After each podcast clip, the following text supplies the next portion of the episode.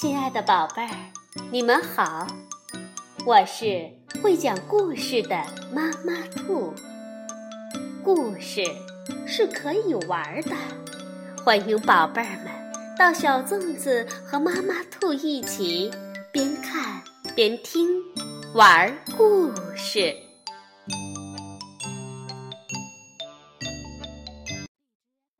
宝贝儿，晚上好，欢迎收听。妈妈兔的花样故事。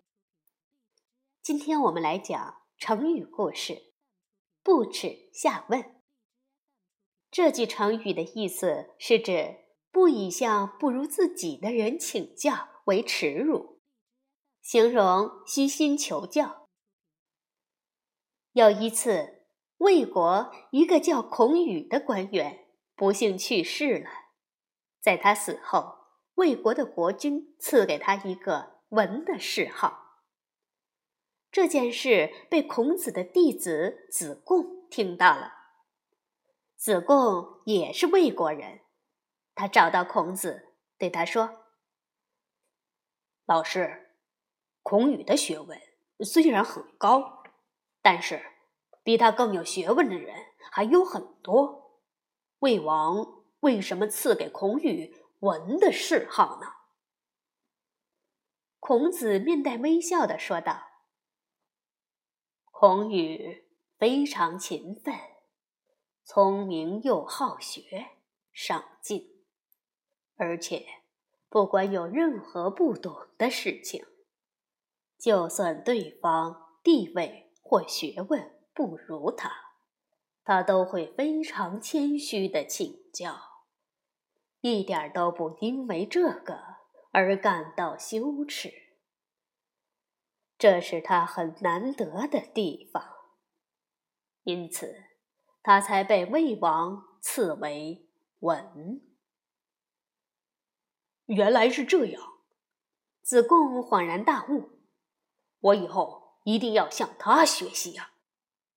这就是不耻下问的故事，有不懂的地方。我们就要向别人求教，这样才能解答自己的疑惑。向人求教并不羞耻，相反的，腹中空空才应该感到惭愧。与不耻下问相反的词语是“夜郎自大”。成语故事之二：不合时宜，是指不适合时代形势的需要。也指不合世俗的习惯。苏东坡在中了进士、做了官之后，不为名誉所累，一心一意为国家效力。无论是朝廷在治理国家时存在的弊端，还是皇帝本人的错误，苏东坡都直言不讳地指出来，时常惹得皇帝和官员们十分不高兴。一天早晨，苏东坡吃完饭后，一边拍着自己的肚子，一边缓步走出了房门。走到门口，他随口问自己的侍从：“你们猜猜，我这肚子里面都是什么东西？”侍从猜了几次都没猜对。恰巧苏东坡的侍女走了过来。